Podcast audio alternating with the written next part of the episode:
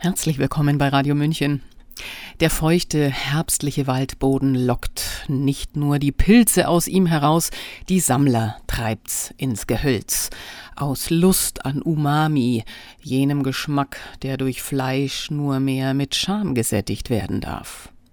Mit herzhaft, würzig oder fleischig wird er beschrieben. Doch Vorsicht, nicht jeder ist uns wirklich wohlgesonnen. Hören Sie Anke Behrens pikante Beschreibung des gemeinen Schmierlings. Sabrina Khalil hat gelesen. Herbstzeit ist Pilzezeit. Aber Vorsicht, so mancher Giftpilz lauert im bunten Blätterwald und lockt mit leuchtenden Farben. Giftpilze sehen ungiftigen und sehr schmackhaften Arten oft zum Verwechseln ähnlich, sind aber nicht zum Verzehr geeignet. Einige verursachen leichte Magenbeschwerden, heftiges Unwohlsein mit Erbrechen oder können sogar zum Tod führen. Andere werden nur als ungenießbar beschrieben, sie sind geschmacklich in der Konsistenz und vom Geruch her inakzeptabel. Heute widmen wir unsere kleine Pilzkunde dem gemeinen Schmierling, im Volksmund auch als buckliger Schleimkopf bekannt. Der Schmierling ist ein Folgezersetzer. Er gedeiht in Redaktionen und in der näheren Umgebung von Faktencheckern. Dort verstoffwechselt er die Ausscheidungen anderer, teils bereits abgestorbener Lebensformen. Der Schmierling tritt oft in Gruppen oder sogar büschelig auf und bildet unterirdisch weit verzweigte Netzwerke.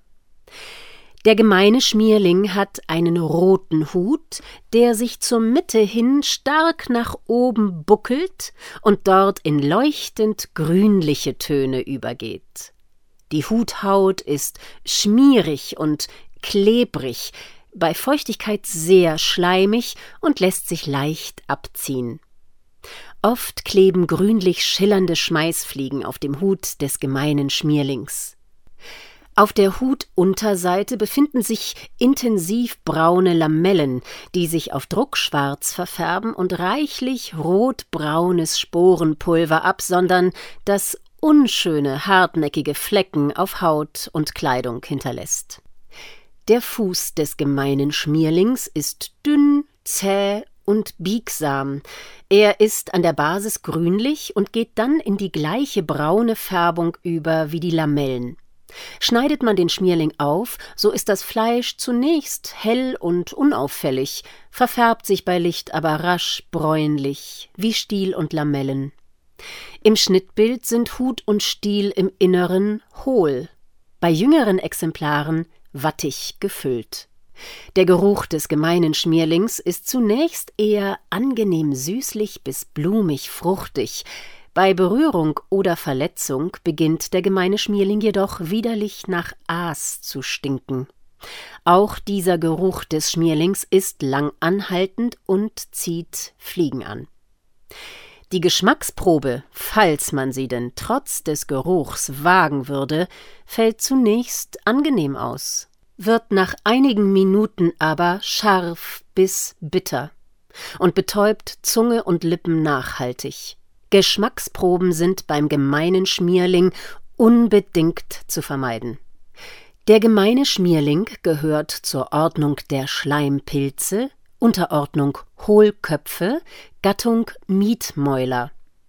Er tritt ganzjährig auf und stellt keine besonderen Ansprüche an sein Habitat. Der gemeine Schmierling neigt dazu, alle anderen Pilze in seiner Umgebung zu verdrängen. Er ist heute ein Massenpilz und hat sich im Zuge des Klimawandels zu einer regelrechten Plage entwickelt. Für das natürliche Gleichgewicht ist die Bekämpfung des gemeinen Schmierlings unter Einhaltung von Vorsichtsmaßnahmen unbedingt erforderlich. Sie hörten der gemeine Schmierling, eine pikante Einlassung unserer Redakteurin Anke Behrendt, die Sabrina Khalil für uns gelesen hat. Mein Name ist Eva Schmidt und ich wünsche Ihnen eine gesunde Sättigung der gustatorischen Sinneswahrnehmung Umami. Ciao, Servus.